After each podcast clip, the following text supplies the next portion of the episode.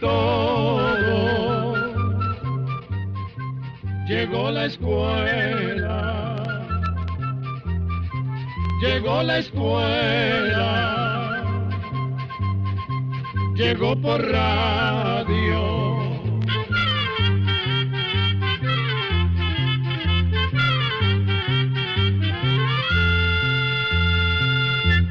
El Instituto Centroamericano de Extensión de la Cultura, ICQ, presenta su programa Oigamos la Respuesta. Les vamos a hablar de una pequeñísima isla que se encuentra en el Océano Pacífico. Esta isla se llama Isla del Coco, o como muchos la llaman, la Isla del Tesoro. Está situada a unos 500 kilómetros al oeste de Costa Rica aunque esté tan lejos de nuestras costas centroamericanas, la isla del Coco pertenece a estas tierras. Un barco tarda unas 36 horas en llegar, saliendo del puerto de Punta Arenas en Costa Rica. La isla mide 7.600 metros de largo y 4.400 metros de ancho, unos 24 kilómetros cuadrados. Esto es como 3.000 manzanas. La isla del Coco tiene una historia increíble, llena de cuentos de tesoros y de piratas. Además, tiene grandes bellezas naturales y animales y plantas que no se encuentran en ninguna otra parte del mundo.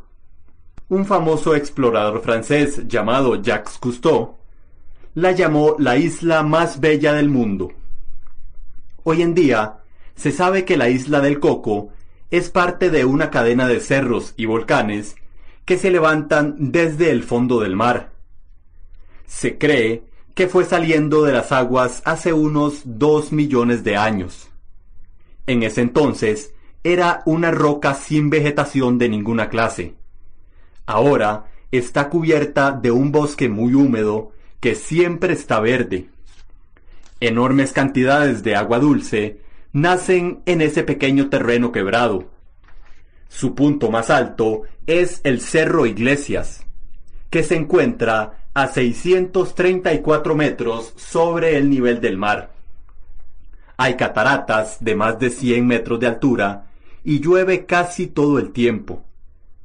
Su belleza natural atrae a turistas y científicos de todo el mundo que llegan a estudiar la vida en este paraíso se han encontrado más de 70 especies de aves, varios tipos de lagartijas, muchas clases de peces de agua dulce y más de 300 especies de insectos que viven en la isla desde hace miles de años. Muchos de estos animales y plantas son únicos en el mundo. En sus aguas de color azul turquesa habitan tiburones y peces de todas clases, especialmente el tiburón martillo y el atún. Uno se pregunta, ¿cómo llegó tanta vida a este pequeño y lejano lugar? Se cree que el viento llevó las primeras semillas. Otras semillas llegaron flotando sobre troncos de madera. Muchos insectos pueden haber llegado de la misma manera. Otras llegaron flotando por sí solas, como el coco. Las aves marinas también ayudaron a llevar semillas a la isla. Otra razón que hace que este lugar sea tan especial es que está en el paso donde se cruzan los vientos del norte y del sur. Estos vientos traen mucha lluvia. También hay un sistema de corrientes marinas del Océano Pacífico y de otras corrientes marinas que se forman frente a las costas de Centroamérica.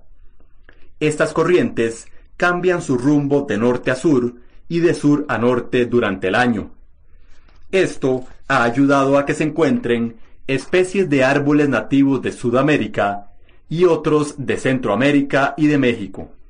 El clima favorable ayudó a que estas especies se desarrollaran y poco a poco los árboles y las plantas cubrieron toda la isla. Con el tiempo, muchas de estas plantas fueron cambiando para adaptarse mejor a las condiciones de la isla, por lo que ahora son muy diferentes a las de tierra firme. hay unas clases de aves que llegan a anidar cada año. Una de estas es una golondrina blanca, que tiene costumbres muy curiosas. Pone un solo huevo sobre las ramas. No hace nido, pero cuida el huevo hasta que nazca el polluelo. Se cree que es muy mansa porque le gusta revolotear sobre la cabeza de los visitantes. La llaman la paloma del Espíritu Santo. En la isla también hay muchos animales llevados por el hombre, como cerdos, venados, cabras, gatos, conejos y hasta ratas, que se deben haber escondido en las bodegas de los barcos. Estos animales causan grandes destrozos porque se comen muchas plantas y sus desechos contaminan las fuentes de agua naturales. Aunque la isla se recupera rápidamente, los científicos están preocupados por los daños que estos animales hacen a la naturaleza de este lugar. Se dice que la isla era visitada por los barcos balleneros que buscaban agua dulce y leña. Una de esas historias cuenta de un capitán que llegó a la isla del Coco para reabastecerse de agua dulce.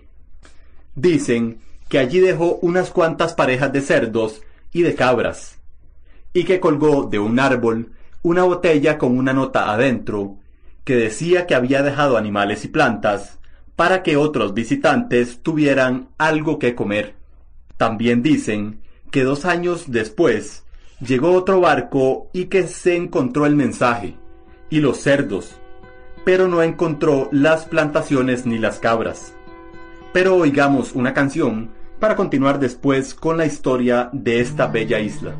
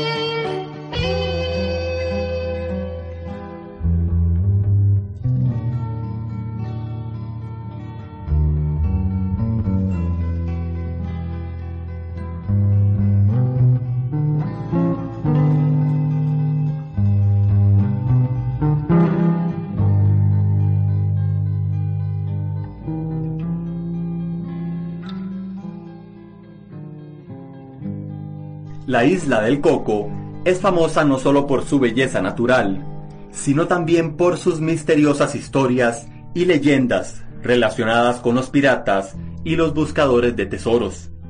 Por esta razón, se le conoce también como la Isla del Tesoro. Hace unos 500 años, los mares que rodean nuestras tierras estaban llenos de barcos piratas. Los españoles se llevaban las grandes riquezas de América a su país. Cuando cruzaban el océano, los piratas los atacaban y saqueaban esos barcos españoles. Después los hundían. La isla del Coco era el refugio perfecto de estos piratas. Se cuenta que algunos de ellos llevaban sus tesoros a la isla y los enterraban en algún lugar seguro. Se cree que un pirata muy famoso enterró un tesoro valorado en unos 300 millones de dólares. Su verdadero nombre era Pedro Benítez, pero era conocido como Benito Bonito. Él fue un oficial portugués que se rebeló contra su capitán. Hizo que los tripulantes del barco mataran al capitán y lo hicieran jefe a él. Benito se convirtió en el terror de los océanos. Un día oyó que en México había un enorme tesoro que no se había podido mandar a España.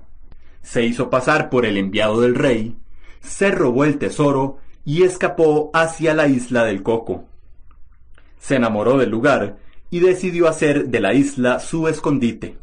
Como no podía confiar en sus compañeros, decidió enterrar su parte para volver después por ella. El tesoro de Benito Bonito era enorme y necesitó la ayuda de una docena de hombres. Les vendó los ojos y así llevaron el tesoro a un lugar secreto de la isla. Vendados, volvieron a la playa. Se sabe que Benito Bonito murió poco después, cuando fue capturado lejos de la isla. No se sabe si lo mataron o si se suicidó porque sabía que no podría escapar de sus captores. Otra de las famosas leyendas de la isla del Coco es la que cuenta sobre el tesoro de Lima.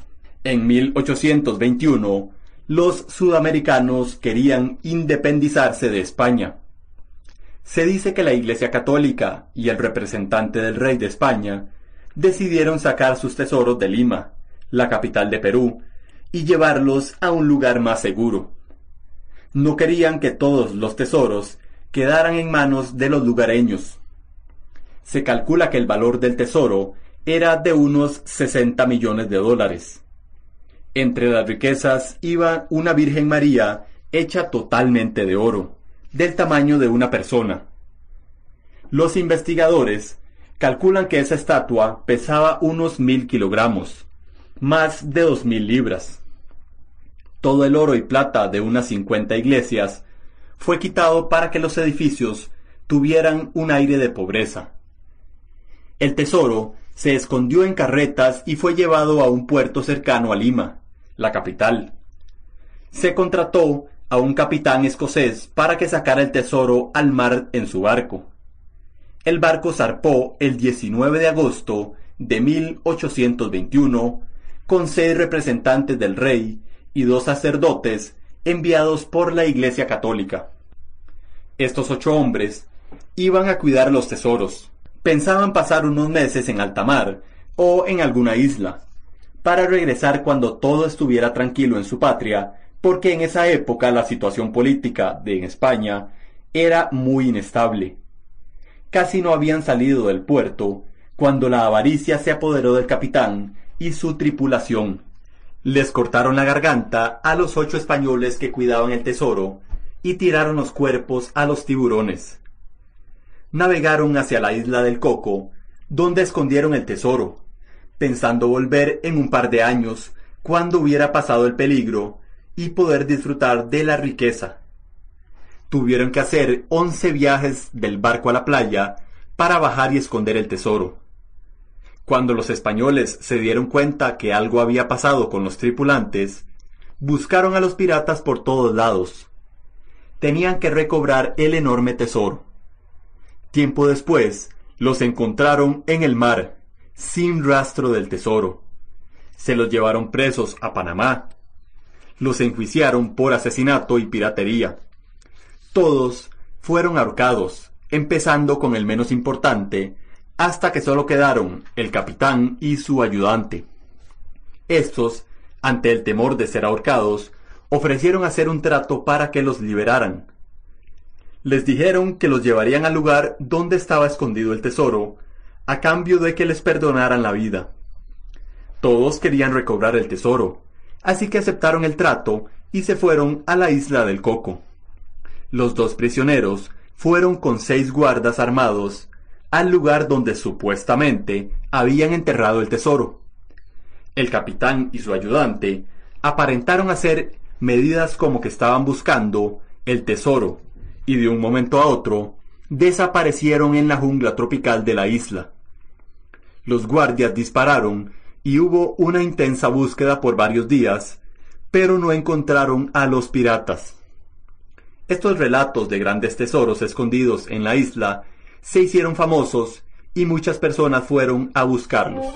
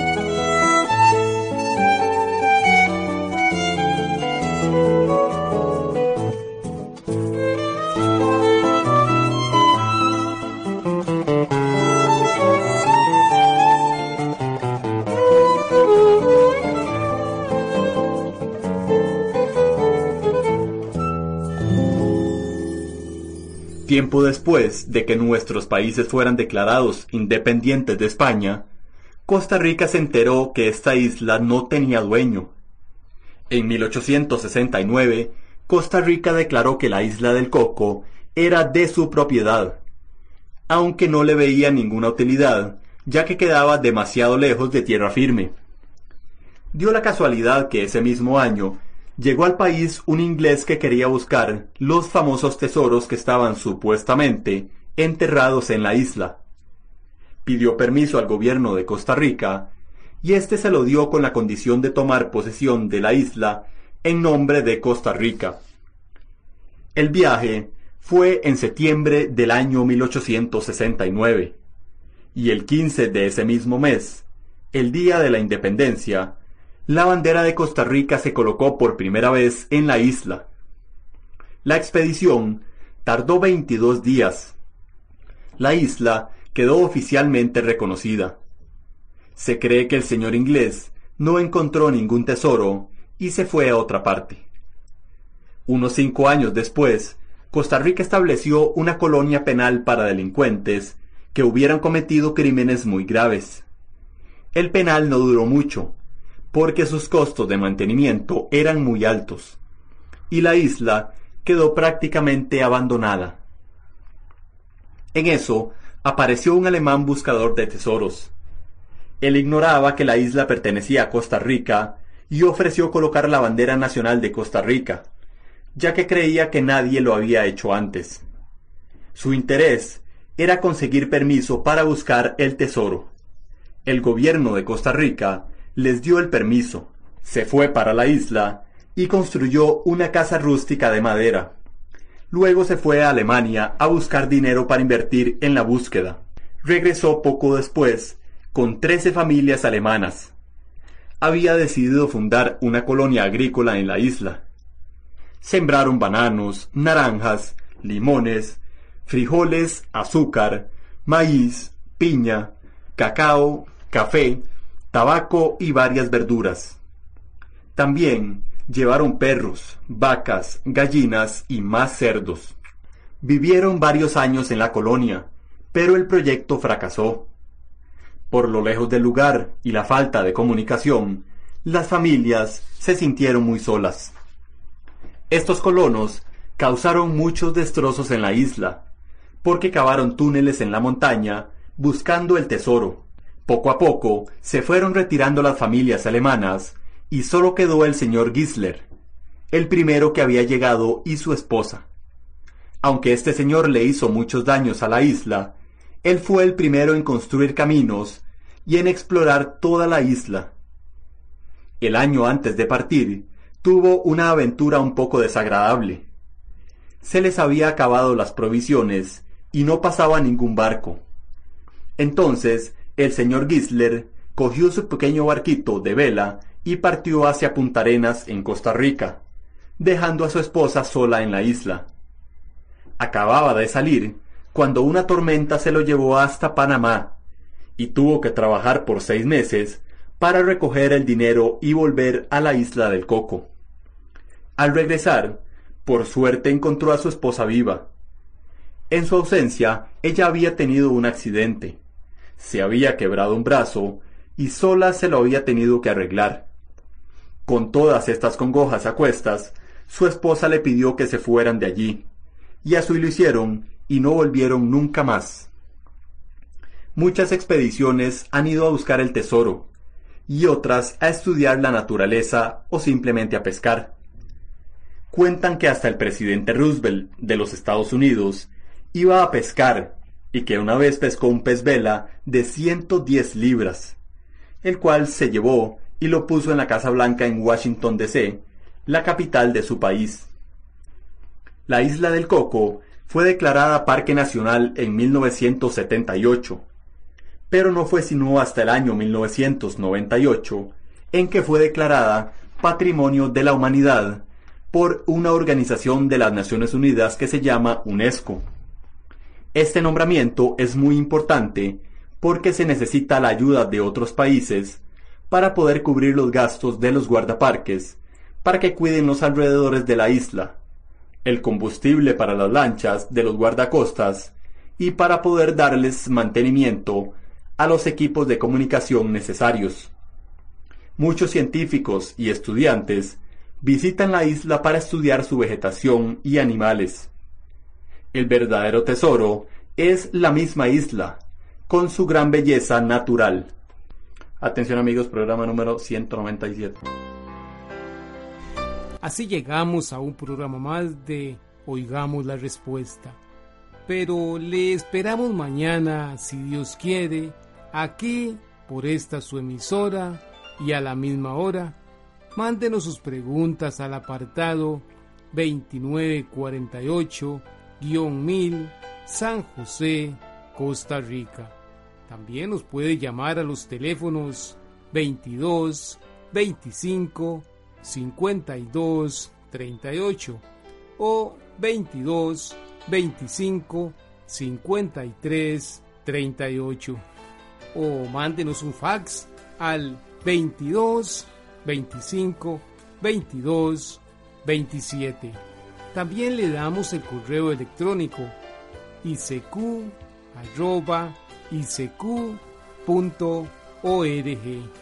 celo de letreo, i c e.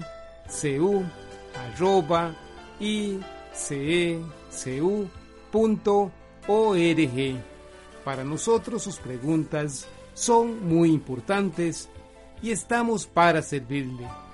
También puede dirigir su pregunta a esta emisora que ellos amablemente nos la harán llegar.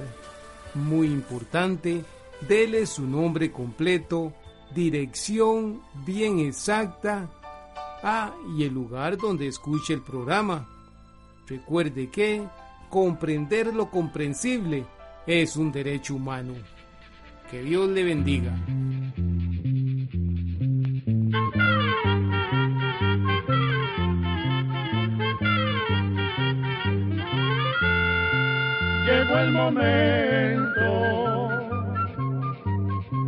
De despedirnos. Se va a la escuela, se va cantando